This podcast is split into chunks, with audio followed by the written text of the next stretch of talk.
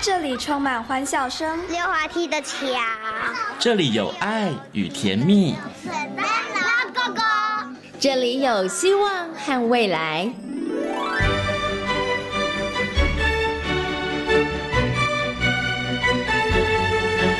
遇见幸福幼儿园，遇见幸福幼儿遇见幸福幼儿，遇见幸福幼儿园。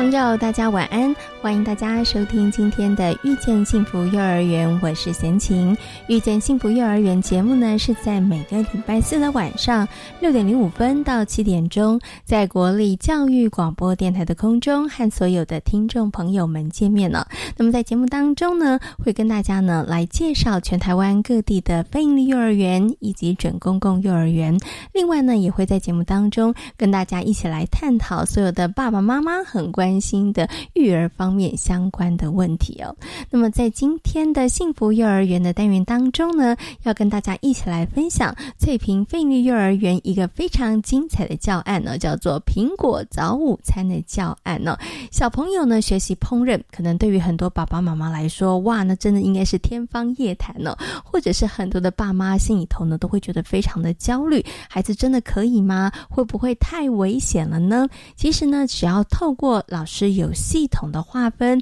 然后呢，适切的引导，那其实孩子真的可以做得很好哦。所以在今天节目当中呢，翠屏费力幼儿园的吴佩琴老师将跟大家来分享他们这个非常精彩的活动教案呢。那么在大手牵小手的单元当中呢，为大家邀请到了西西亲子教育的创办人徐玉婷老师，跟大家呢好好来讨论孩子感觉统合方面相关的问题。那么在上一周的节目当中呢，其实呢，徐玉婷老师有跟大家谈到了感觉统合是什么。可是，如果当你的孩子感觉统合出现问题的时候，爸爸妈妈该怎么处理呢？需不需要去看医生？需不需要吃药呢？那么，在今天大手牵小手的单元当中，徐老师将跟大家来做精彩的分享。好，马上呢就进入今天的节目第一个单元——大手牵小手。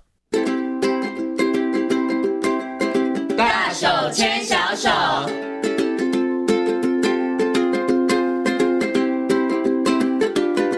这里是教育广播电台，您现在所收听到的节目呢是遇见幸福幼儿园，我是贤琴。接下来呢，在节目当中要竞选单元呢是大手牵小手。那么在今天的单元当中呢，很高兴的为大家邀请到西西亲子教育中心的职能治疗师徐玉婷老师呢来到空中哦，跟所有的听众朋友、跟所有的爸爸妈妈呢一起来好好讨论孩子统呃感觉统合方面相关的问题。首先呢，先给我们的徐老师问声好，Hello，徐老师你好，贤琴你好，各位听众朋友大家好。嗯，在前几节节目当中，跟大家谈到了到底什么是感觉统合。那薛老师做了一个很好的比喻，感觉统合呢，就像是这个，哎，人脑是一个 CPU，对不对？所以如果你的感觉统合很好的话，你的 CPU 它其实就不是二八六喽，它是三八六、四八六，对不对？哈，那你知道，当你这个。其实 CPU 越高的时候，进来的资讯你可以处理的速度就越快。那越快之后，你输出就会越好。对。可是如果你的 CPU 不高，你一直停留在二八六的话，你知道你给他再多的资讯，它其实就跑不了，对，就没有办法跑。所以呢，感觉统合对于孩子的成长跟发展来讲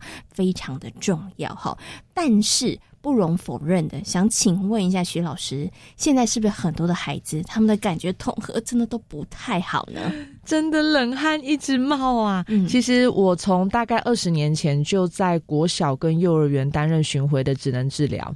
所以我看台湾孩子大概也看了将近二十快二十年。那坦白跟闲情还有各位朋友说，台湾的孩子在呃感觉统合失调这个比例，我觉得真的是有逐年攀升，尤其是近十年，近十年卡在什么三 C 产品真的是越来越多，所以你会发现孩子感觉上我们在。班上看孩子的一个整个的学习状况，你会发现现在孩子越来越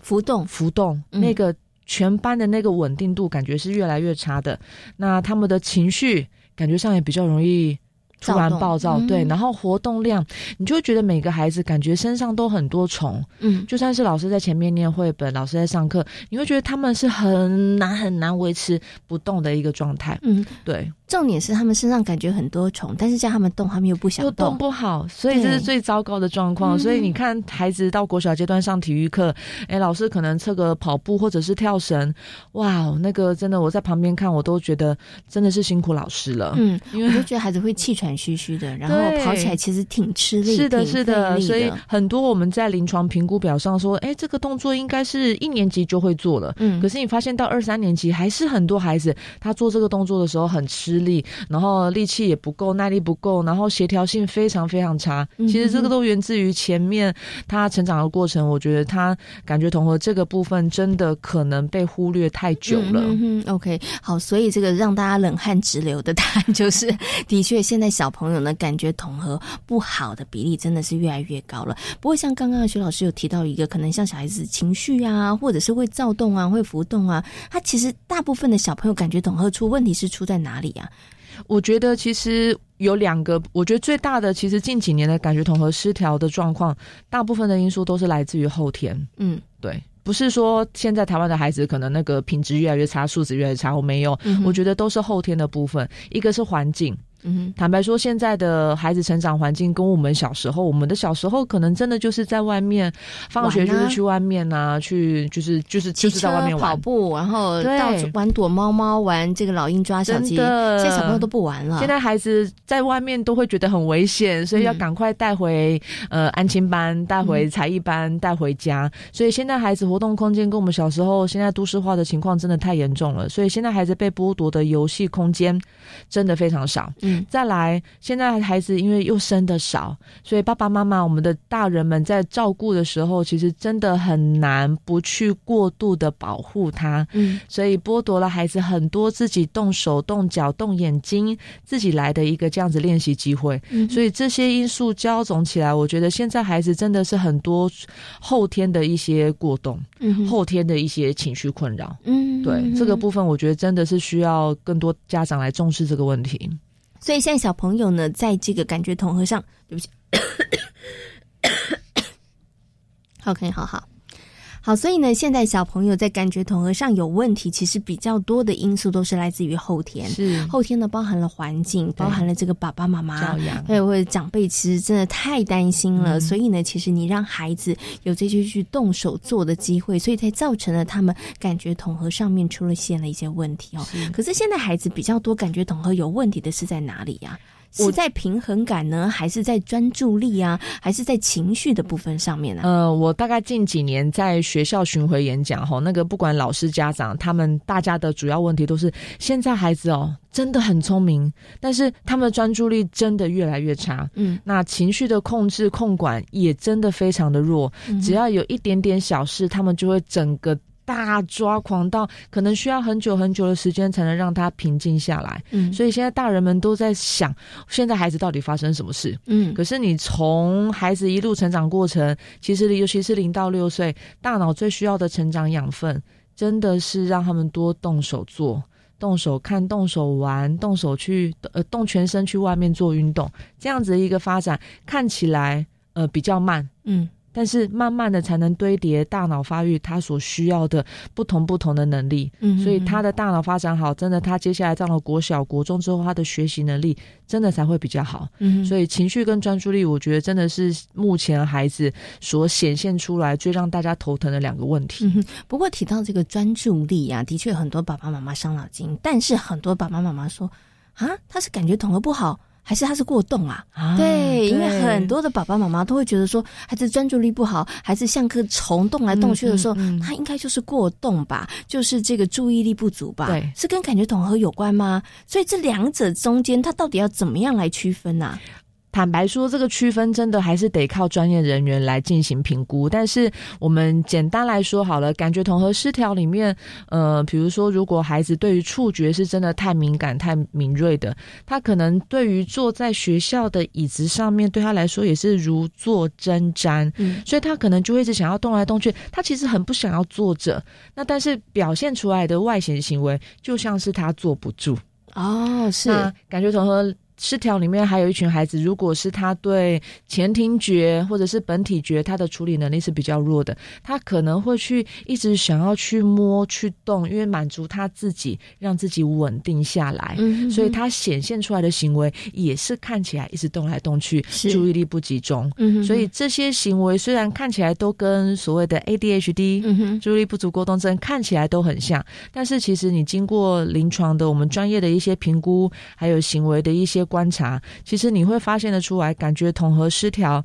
很多行为展现出来，真的会很像 ADHD。嗯，但是感觉统合失调跟 ADHD 其实真的是两个完全不同的诊断。嗯，而 ADHD 的孩子的确，他们很多呃某些程度，他们自己本身的感觉统合的发展其实也是有问题有问题的。对，所以你说这两个诊断的关联，没有说有感觉统合失调的一定会有 ADHD，但是他们之间的呃，他有时候会互相交。对对对对对，所以这个实际孩子到底是因为感觉统合失调，还是他真的是过动儿？其实这个真的还是得靠专业人员经过仔细的评估才能够去鉴定的。嗯嗯，OK。所以刚刚其实徐老师的说明头会发现，这两个部分上面，有的时候你外显看起来，它其实两边是互相影响的。对你可能呢有这个注意力不足过动症，但是也可能。这个部分上导致你有一些感觉统合的发展是不好的，那有可能你是感觉统合某些部分上面的发展不好，所以你看起来你就像是这个注意力不足，就是过动的这样的状况哈。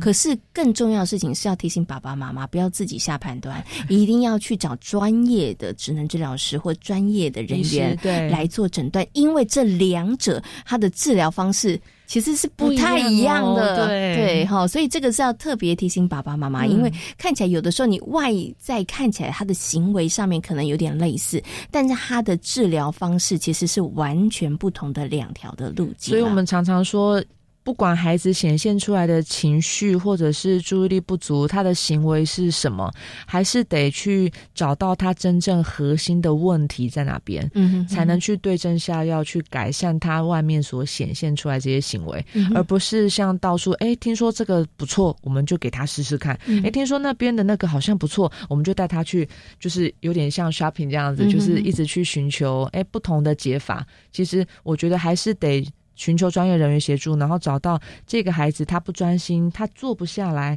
有哪些真正的问题藏在孩子的身体里面而没有被发现。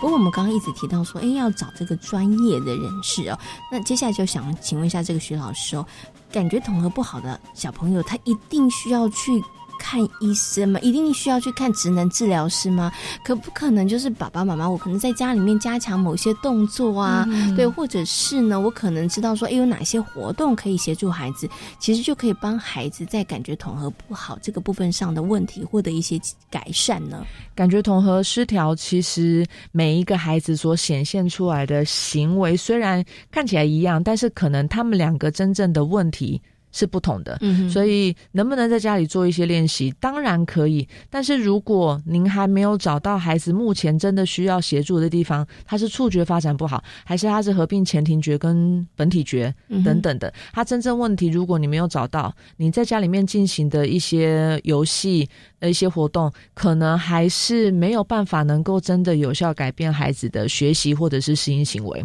所以我们通常会说，其实寻求专业人员协助，有目前有几个管道。第一个是医院的复健科。嗯，因为治疗只能治疗师在医疗体系，在医院诊所里面，我们都是挂在复健科下面，所以如果从复健科进去跟医生讨论说孩子有类似像这样感觉统合失调的状况，医生会转介给职能治疗师做后续的感觉统合评估以及治疗相关建议。那现在坊间也有很多复健科诊所，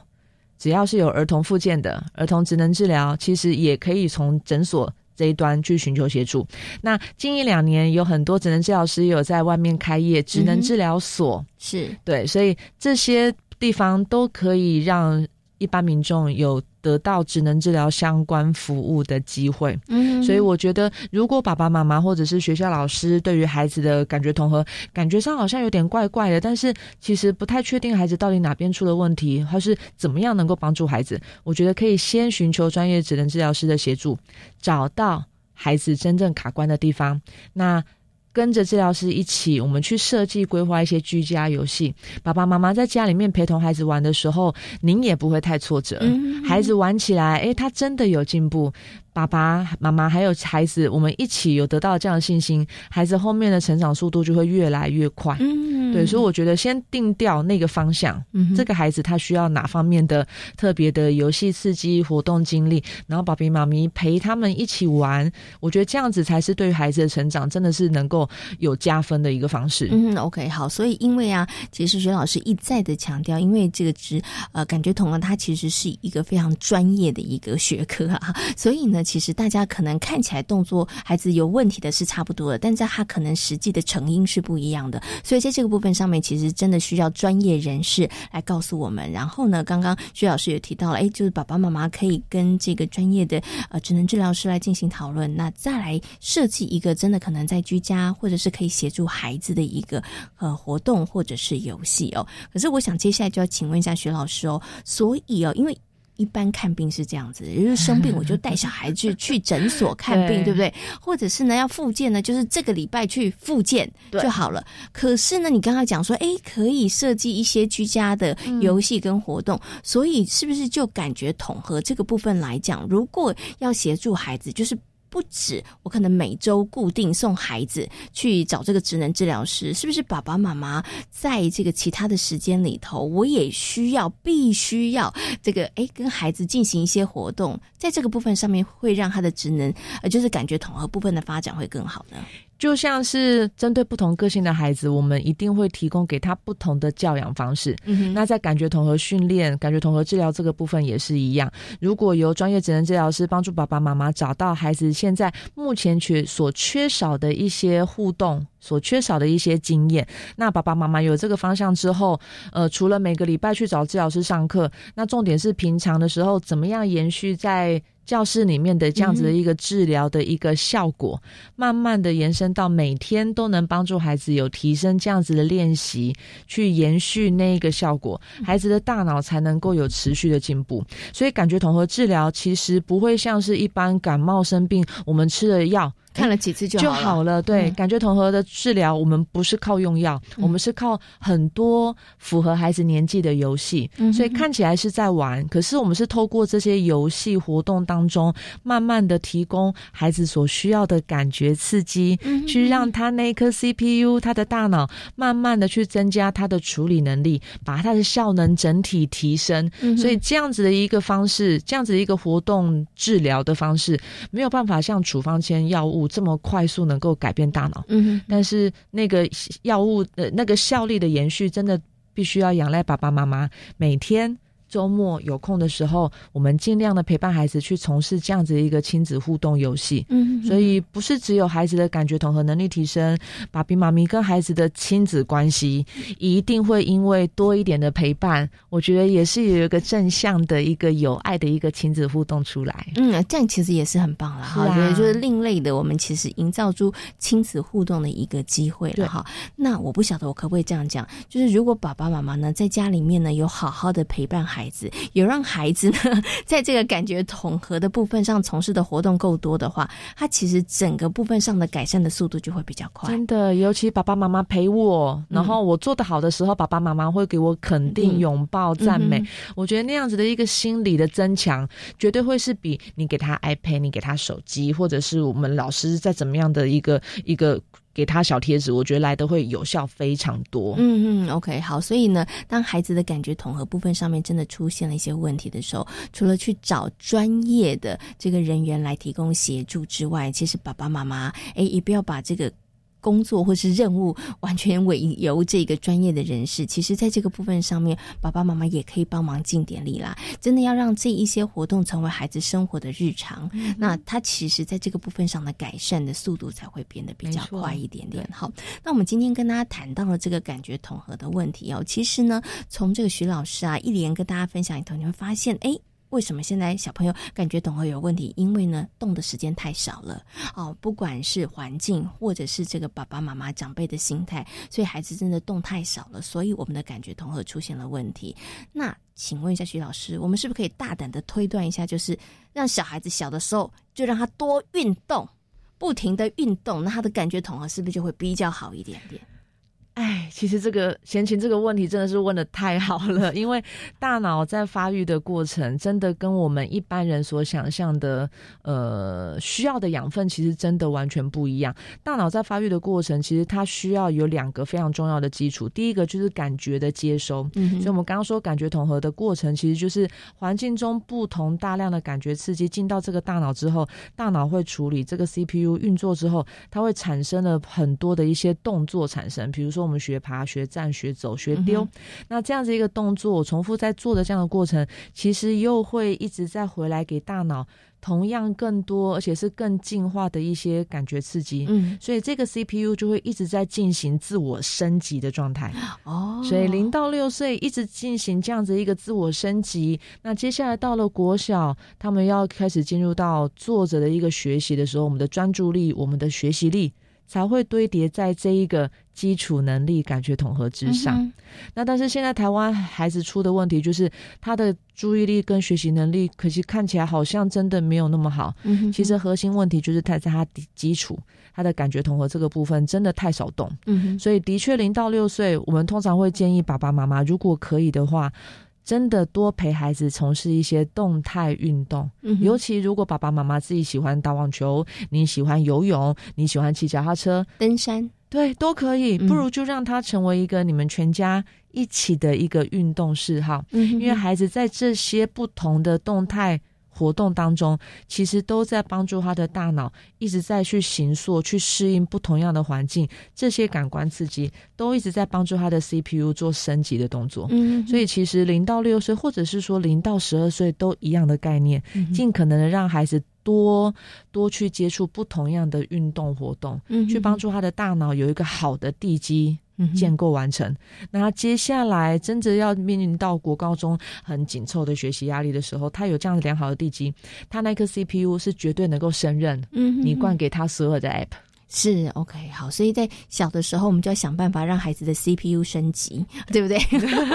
这样子以后呢，任何的资讯进来呢，你就不用担心了，他就会处理的很好。刚刚其实啊，徐老师讲这个，大家有没有听到关键的重点？要让孩子尽量的动，而且要从事不同的运动，因为不同的运动活动会带给孩子不同的刺激。对，好，所以如果因为有一些可能爸爸妈妈想说，有啊，我带孩子动啊，我们每个礼拜都去爬山。其实是不错了，但是可能 就少了一点点。就是你可不可以也去游泳啊，也去打个球，也去踢足球？人家打球又有分啊，踢足球跟打篮球。对，像羽球、像棒球可能就打不到羽球，对不对？对，没错，因为我的肢体不协调，所以你会发现，其实刚刚贤琴讲的这些运动，我们所需要牵涉到的肌肉群跟它的一些组织同整能力，其实。其实没有那么一样，所以对应到大脑里面，它那个大脑去需要去活化、去去发育的一些大脑神经部位，其实都是完全不同的。那但是这全部加总起来，才能帮助孩子的大脑有一个足够而且是健全的一个感觉统合发展。嗯，OK，好，所以呢，鼓励爸爸妈妈真的要陪着孩子，带着孩子多动。而且我觉得我们可以朝着十项全能的这个选手之路，一定要的，倒不一定以后真的要成选。成为选手，但是我们可以像这个十项全能的选手一样，开始练习尝试不同的运动。因为在不同的运动当中，他训练的肌肉不太一样，然后他其实呢培养的能力也不太一样。对，好像有的人我知道很会游泳，可是有的人可能他在。打球的部分上面就没那么擅长，可是打球跟游泳他训练的其实就不相同了哈。所以怎么样让自己的孩子感觉统合可以发展的很好呢？其实简单来说，你就是让孩子多动，多从事不同的活动、不同的运动。其实孩子在各方面的接收跟刺激够多的时候，他其实对他的大脑发展来讲也会有帮助的。所以最后送给大家一句话，就是动得好的孩子才聪明哦。哎，真的，大家要多动哈。那今天呢也非常谢谢呢。西西亲子教育中心的徐玉婷老师在空中跟所有听众朋友所做的精彩的分享，谢谢徐老师，谢谢大家，拜拜。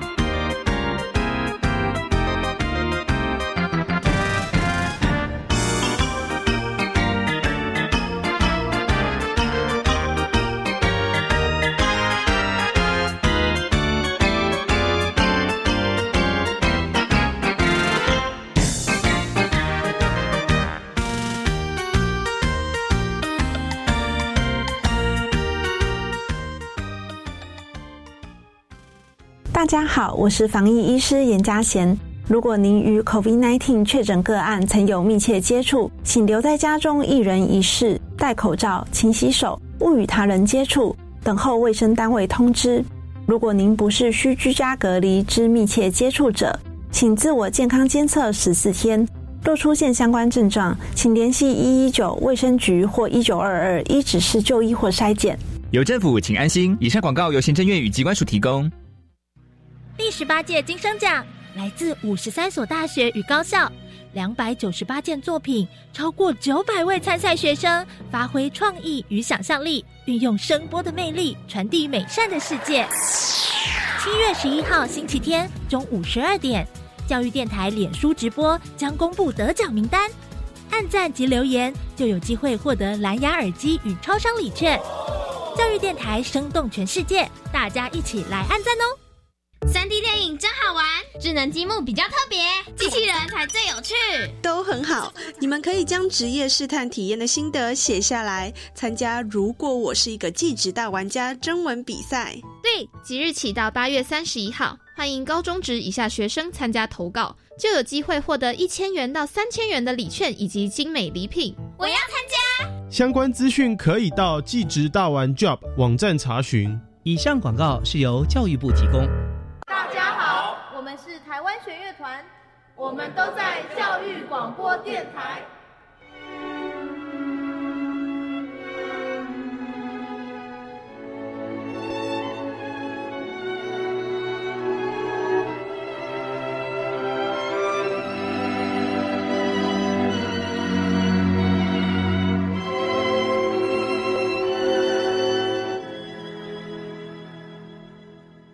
这里是教育广播电台，您现在所收听到的节目呢是遇见幸福幼儿园，我是贤琴。接下来呢，在我们节目当中呢，要进行的单元是幸福幼儿园。那么在今天的幸福幼儿园的单元当中呢，为大家邀请到的是翠屏飞绿幼儿园的吴佩琴老师，来跟大家分享他们一个苹果早午餐的教案哦。其实呢，饮食是孩子生活的日常，在不少的幼儿园里头都有设置烹饪区。有，但是呢，在翠屏飞鹰幼儿园的烹饪区非常特别，它是区中区的设计。那为什么要做如此的设计呢？而老师又是如何的引导孩子们从食材的认识，然后还有呢厨房用具的一些了解，还有呢到最后他们真的可以呢做一份早午餐呢？接下来我们就来听听看吴佩琴老师跟大家所做的分享。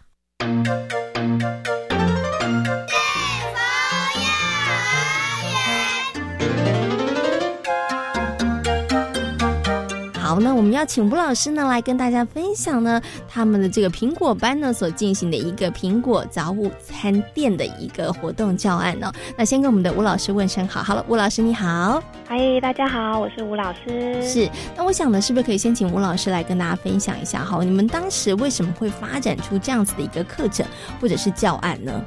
哦，因为当时啊，其实我们是走学习区。那我们的烹饪区当时是老师没有经验，小孩也没有经验，然后就想说，其实孩子对于吃啊，对于这些东西比较感兴趣。所以在孩子比较少经验的状况下，我们就在环境里面就去设置了学习区，然后也就衍生出了目前就是正在走的主题，就是早午餐店这样子。嗯，OK，好。所以刚刚其实吴老师有把这一个呃构想的缘起跟大家讲，但是呢，我想有些细节的部分想请吴老师跟大家谈一下哦。因为刚刚呢，吴老师说，因为这个烹饪区呢，老师不熟悉，同学不熟悉，小朋友也不熟悉，所以呢，我们就一起来学习。但是呢，你们的烹饪区好像又把它变成是学习区。这是什么意思呢？呃，因为我们是在学习区里面把烹饪区我们做空间上的区隔，那我们把烹饪的一个流程去做一些思考，然后在我们的空间上做这样的安排。像我们就会有在烹饪区里面又划分了很多的区中区，那包含是清洗区，因为它可能在做烹饪之前必须要清洗一些食材啊，或者是一些工具，那我们就会有个清洗区，然后还会有个备料区。像备料区的部分，它可能在烹煮之前需要切菜啊，或者是需要处理一些食品。那到我们的烹煮区，我们就有提供一些呃烤箱啊、电磁炉啊、锅子等等之类的，让孩子去做一个烹煮的动作。那烹煮完之后，我们还会有一个空间是让他们做摆盘的。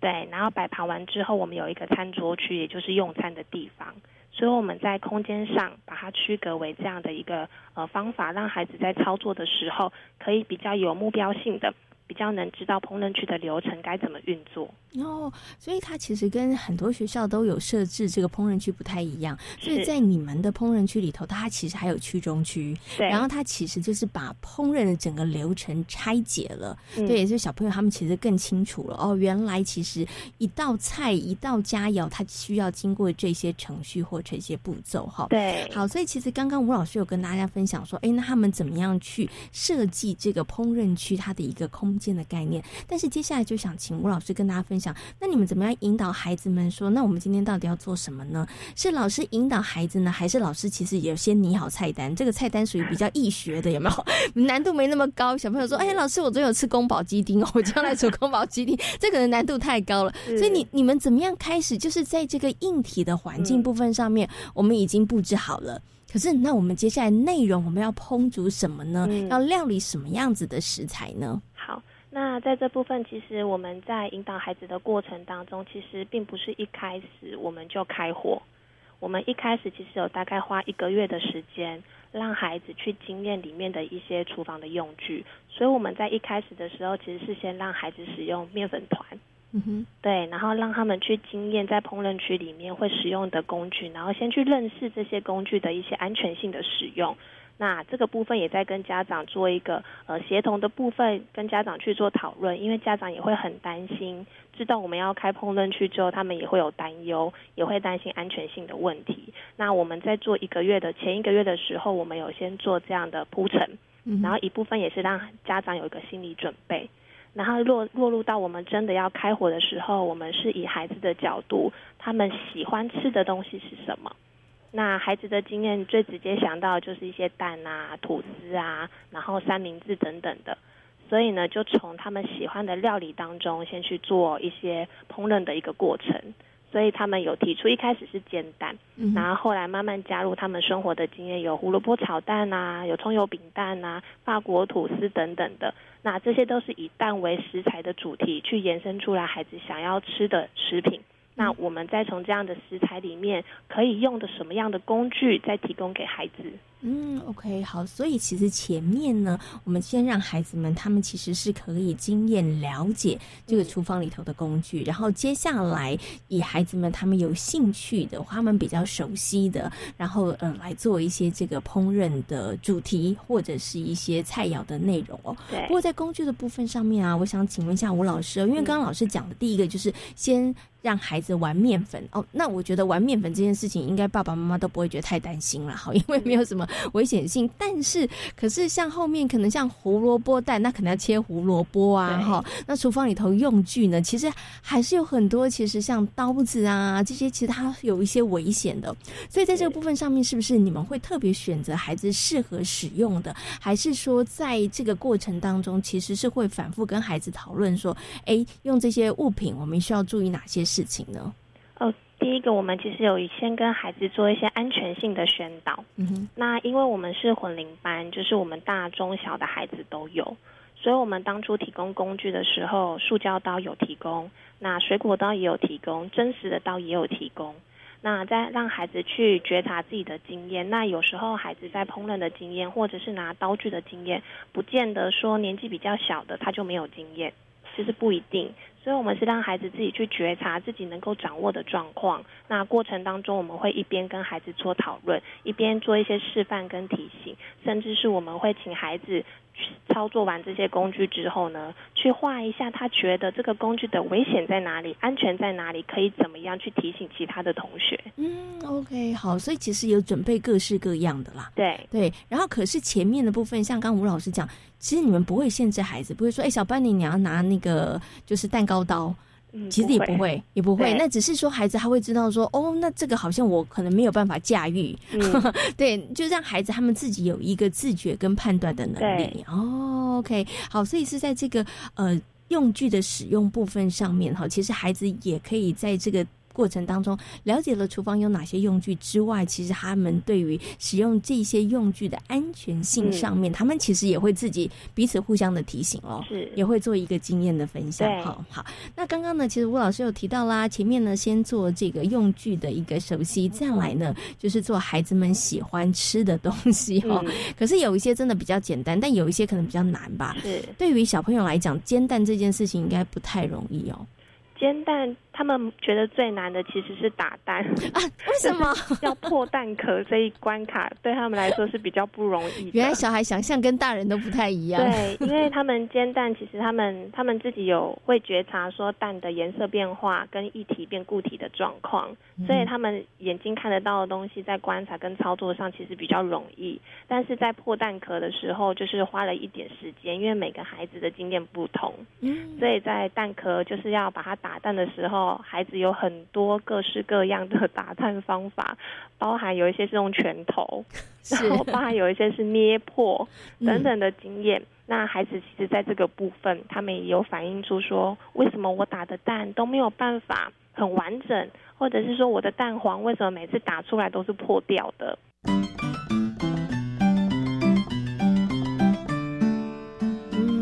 对，好，然后就让孩子们学习操作这些器具，然后真的可以烹饪一道菜肴。但是只有烹饪就结束了吗？没有，因为呢，其实，在我们呃这个翠屏费幼儿园的烹饪区当中，它还有一个流程，现在要摆盘哦，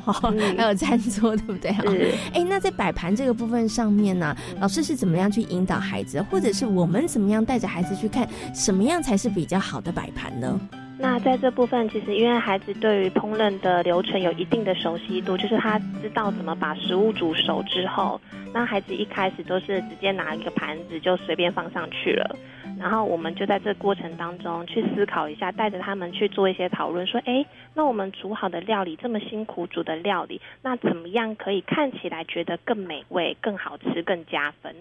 那孩子就会去想到他以前的经验，就有孩子说，哦，他有去早餐店啊，或者是一些餐厅啊，然后他们去吃的料理，意大利面什么的，人家都会在上面啊卷个花啊，或者是摆个叶子，甚至是有时候去一些餐厅，他可能有一些食物是会分盘分装的。嗯，那孩子就从这样的经验，我们又把它提出来之后，刚好结合我们学校有一个社区巡礼的部分，就是我们会踏入社区去参观我们。环境里面的人事物，然后也刚好结合烹饪区的课程，所以我们就安排了几次去社区附近的早午餐店去参观，那孩子习得了一些经验，然后就把这样的经验类推回来到我们的烹饪区去做运作。那孩子也有发现，好像人家都会用一个小碟子里面装一些佐料，嗯，那我们就去探讨说，那为什么人家会这样的想法？为什么会这样设计？那孩子就有提出说，有一些人可能喜欢沾，有一些人可能不喜欢沾佐料。那如果我们分装出去，他就可以自己决定他要不要去沾。哦，是。对，所以我们有透除了在学区的运作跟做孩子的讨论之外，其实我们有拉到社区里面去做一个实际上的踏访，然后去参观真的早餐店在运作的状况。嗯，OK，好。所以其实在这个过程当中，孩子们他们其实有非常多的学习哦。除了可以看看这些早餐店，呃，第一啦，我觉得他可以对于社区的环境更加的了解。哦，原来我们社区有这些早餐店哈，然后每家早餐店可能都有各自不同的特色。好，然后呢，学习到之后回来会知道说，哦，原来他们是这样摆盘的，我们可以怎么样摆盘？那另外，他其实也可以透过刚刚呢，其实吴老师讲的，哎，我们可以透过孩子的观察，然后我们可以透过这样子的一个可能提问，然后思考的一个方式，其实可以更了解说，哎，其实在这个环环节当中有很多的细节，好，那其实是需要去思考到的。比如说，要不要放佐料？佐料佐料放在什么地方？好，怎么样提供？好，那其实孩子们也可以去思考。哈，好，所以呢，这个是在这个摆盘的部分。那最后在这个餐桌区的部分上面，不就摆好了，然后就放在餐桌上面了吗？是这样子吗？对，所以他们在餐桌上，他们也会去思考，他们今天做的料理是适合用筷子。还是适合用刀叉？因为我们在我们的用餐区也有提供自助式的餐具使用，是，所以他们会选择他们今天做的料理适合用什么样的餐具，然后去做摆盘跟使用。嗯，OK，好。所以我发现从刚刚吴老师跟大家分享，我觉得你们每一个环节里头，孩子都要动脑思考。哎，以以往的小孩子，可能他们就是哦，可能老师或者是这个厨房阿姨送什么，我们就直接拿汤匙，嗯，对不对？我们就直接拿筷子，然后我们好像就哦就吃了哈。可是呢？当自己动手做，走过这一趟之后，发现没有哎，其实好多部分都需要去思考哎。餐桌上我今天做了什么？它适合用什么餐具？所以我应该提供什么样的餐具？然后我的这个佐料我应该怎么样提供？其实小孩子都要去动动脑，需要去思考一下下哈。好，所以呢，刚刚这个吴老师跟大家分享的，他们这个苹果早午餐店里头，大家发现了有孩子呢，他们在烹饪区当中实做的经验之外，他们也跟社区结合了哈。然后呢，其实。在这个课堂当中，其实也有很多思考跟讨论的部分。那我想最后呢，请吴老师跟大家来分享一下啦。就是进行了这样的一个课程之后呢，你们这个课程其实进行时间还蛮长的哦。是对进行这个课程的这一段时间里头，老师发现了同学们有哪一些这个改变或者是学习呢？嗯，在这部分我。特别想要再提一个点，就是其实，在过程当中，我们的学习也蛮多的。嗯，因为一开始我们是老师的学习也很多。对，我觉得在这个过程当中，当然老师跟小孩彼此都有学习，可是过程当中。我觉得孩子给我们一个很重要的东西。那当初，因为我们预设在烹饪区的时候，都会很直觉性的想要做出一道好吃的料理，嗯，就是觉得好吃这件事情很重要。但是我们在跟孩子的互动过程当中，孩子提醒了我们一件事情：每一个人都可以决定自己做的料理好不好吃，因为好不好吃，每个人的感觉不一样。他们很重视的是，他们很认真投入的在这个烹饪料理的过程当中。那至于这个好不好吃，就是因人而异了。嗯，所以孩子提醒了我们这一个点之后呢，我们开始就思考我们的课程走向。我们把我们的重点就摆在他对于料理的过程以及感受。以及对于这个我们环境里面的一个安全性的问题，所以过程当中，其实孩子对于我们周遭的环境，除了烹饪区以外，其实在整个教室的空间、别的区块，他们也会对于有一些危险性的东西、安全性的东西，他们也敏锐度也会比较高。然后以及很有趣的是，他们几几次一开始的时候就会有受伤的问题，包含他切到、割到、烫到等等的。是那目前到现在。我们班的孩子都没有小孩是哭着来找老师求救的，他们都很淡定的看着老师说：“我刚刚切到了。”嗯那我们就带着他去做后面的一个处理流程，然后也去做一个适时的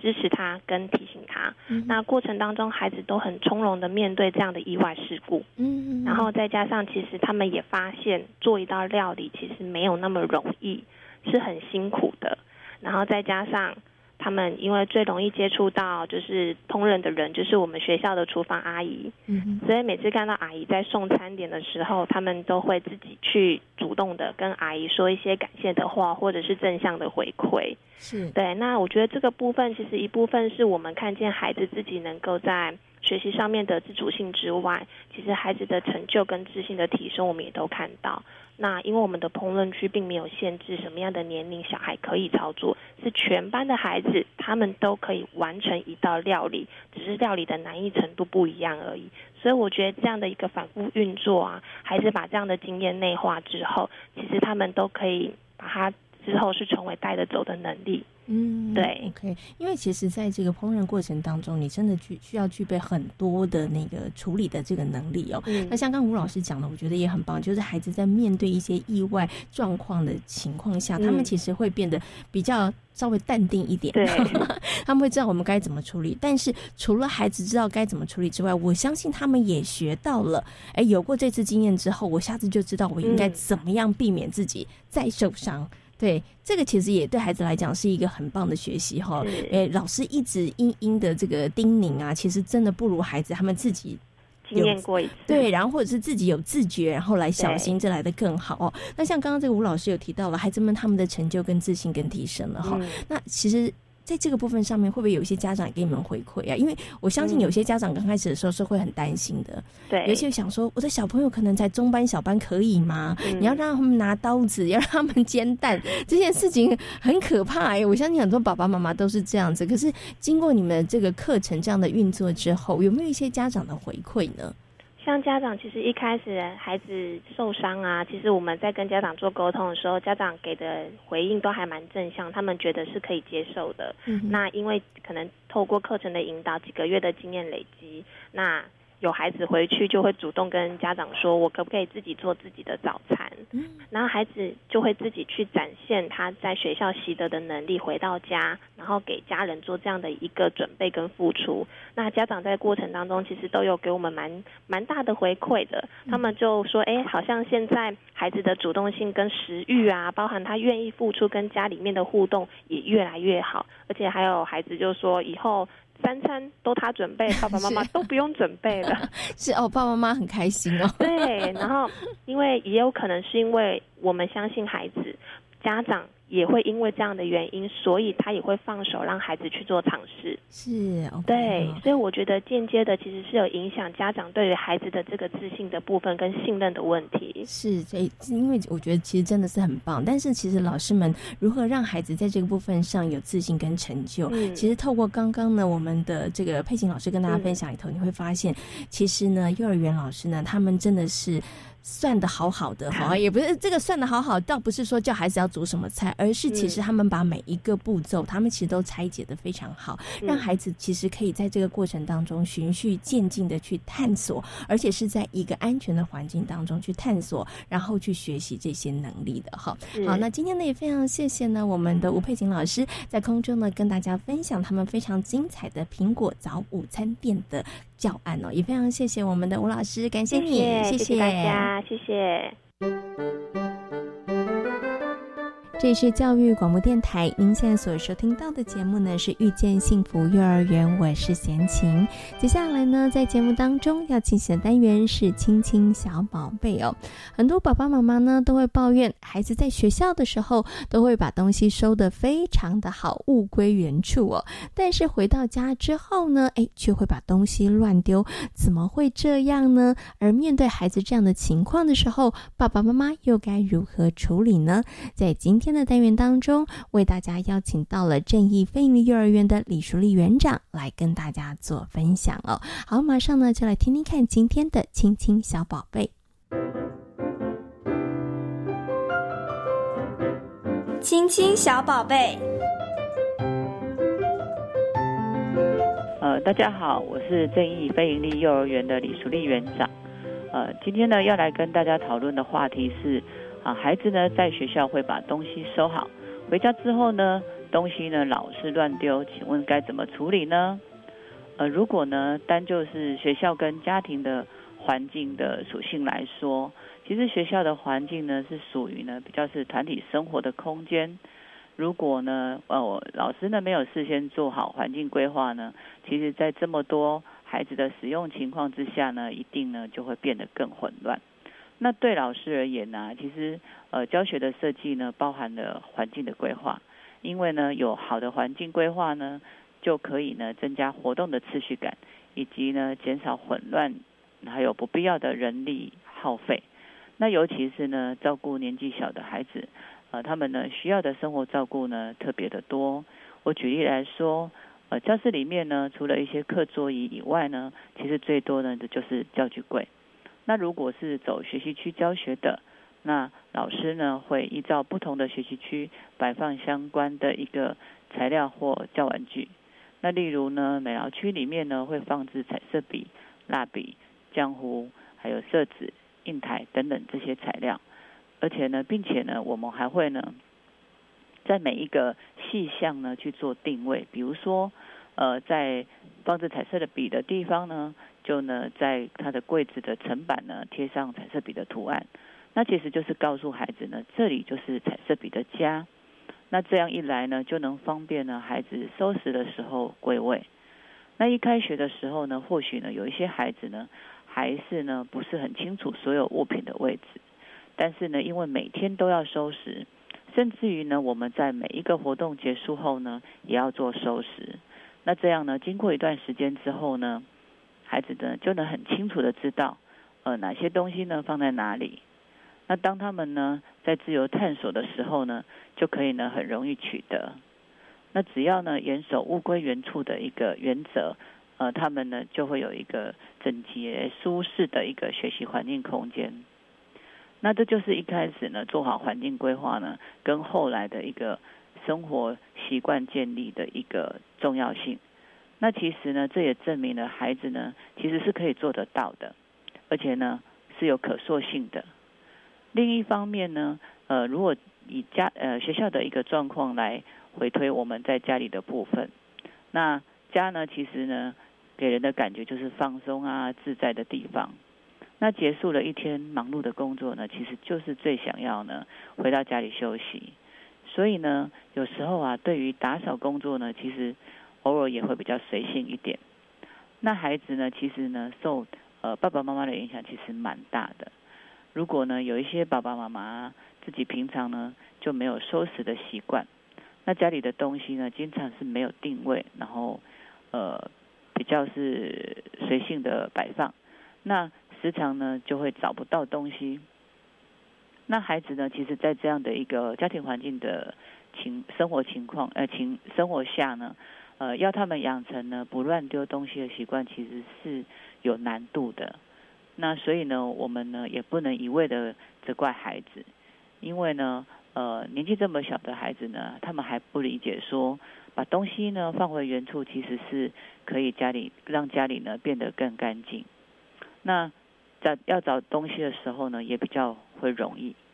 呃，因此呢，呃，要养成孩子呢在家收拾的习惯呢，呃，首先呢要做的就是呢，把东西呢先定位，啊，例如呢，玩具呢有玩具的箱子，那袜子呢我袜子的篮子，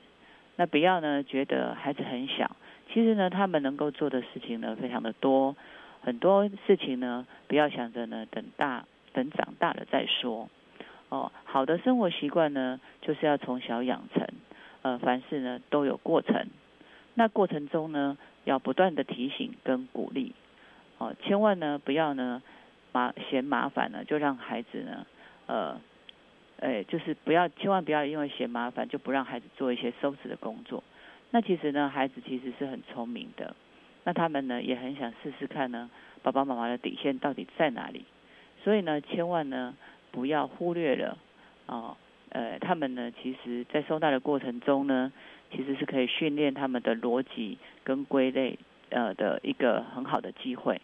那我前面呢提到，呃，在学校里面呢，我们几乎呢每个活动结束后呢都在收拾，所以呢，如果可以啊，建议呢也可以让孩子呢养成呢在家每天打扫整理的习惯。我们呢应该有这样的经验，就是呢。每天打扫一次房间，房间就会经常维持很干净整洁。但是呢，如果久久收拾一次，就会觉得很不容易提起劲，然后越拖越久，家里呢也会变得越来越乱。呃，一两天的小乱呢是很容易整理的，但是呢，如果每天加起来的大乱呢，就会呢不好收拾。所以呢，我们可以给孩子呢，跟他们做个检讨。那每天呢，我们要在什么时候呢进行收拾和整理？呃，例如说呢，把收拾这件事情呢变成了孩子呢睡觉前的一个仪式。我们可以告诉孩子说，呃，所有的东西呢也要回他的家睡觉喽。然后呢，带带着孩子呢一起收拾。那在完成收拾之后呢，再帮孩子呢连接一个好的经验，然后呢让那个气氛呢变得轻松一点。甚至呢很有趣，例如呢收拾完之后呢，呃，也可以给他一个呢爱的拥抱，或者呢，呃，给他一则呢床边的故事，说给他听，然后慢慢的呢几周之后呢，呃，孩子呢就会慢慢养成每天收拾的好习惯，呃，根据研究啊，其实养成一个好的习惯呢，至少要二十一天，所以呢，爸爸妈妈也要记得。发挥你们的耐心哦，还有创意哦。以上是我的分享，谢谢。